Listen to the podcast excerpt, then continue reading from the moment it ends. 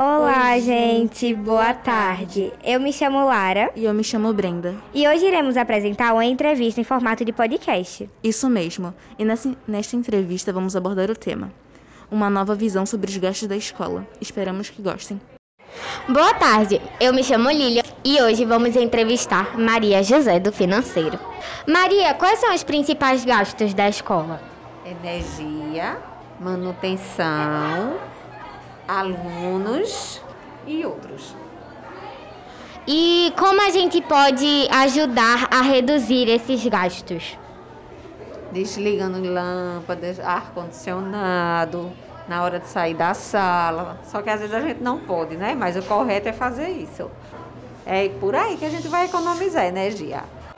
Maria, pensando um pouco sobre os gastos desnecessários, quais são os gastos supérfluos em nosso ambiente escolar? O chuveiro elétrico, agora no verão, aquecedor de piscina.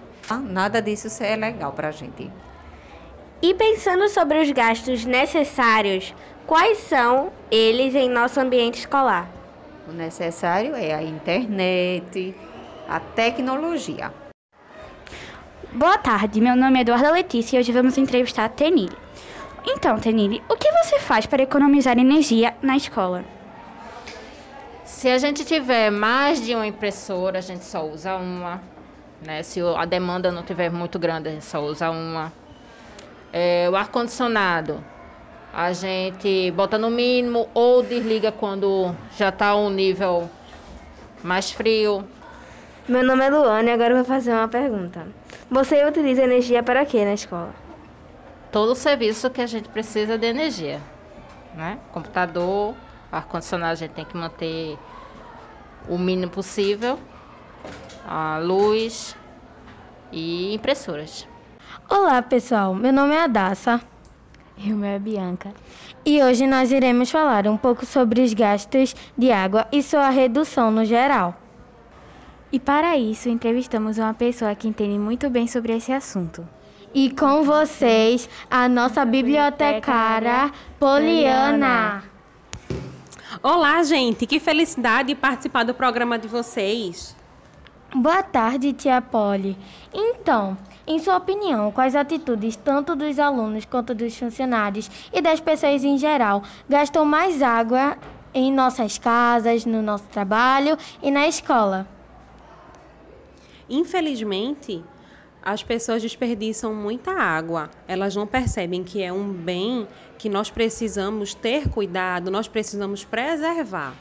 Ou seja, pessoas que lavam o carro, que lavam calçadas com mangueira, quando a gente lava o chão ou o carro com mangueira, perdemos a noção do quanto de água estamos gastando e acabamos gastando muito mais água do que se fosse com balde, por exemplo, enchendo balde e usando para fazer o serviço doméstico.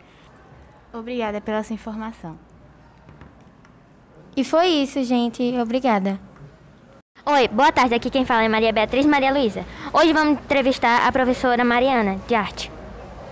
Oi, boa tarde. Aqui é a Mariana que fala. O tema das nossas perguntas é como o processo criativo ajuda na redução de gastos. A primeira pergunta é: o que você consegue fazer de criativo com a garrafa PET? Olha, com a garrafa PET eu consigo fazer um puff. Eu não fiz, mas eu vi um que fiquei impressionada, não parece difícil. Mas um puff como se fosse um banquinho para sentar, sabe? Toda a estrutura de PET, várias garrafas, ficaria maravilhoso. O que o processo criativo ajuda na redução de gastos? Olha, pensando agora nesse puff, eu até tô para me mudar e o puff seria excelente para eu ter um banquinho para sentar e sem precisar gastar dinheiro com algum banco de madeira, já tendo reaproveitando materiais recicláveis, como a garrafa PET. Bom, e com isso aprendemos que é muito importante economizar e reutilizar materiais para ajudar a reduzir os gastos. Esperamos que tenham gostado e esperado que repensem sobre suas atitudes. Obrigada pela atenção.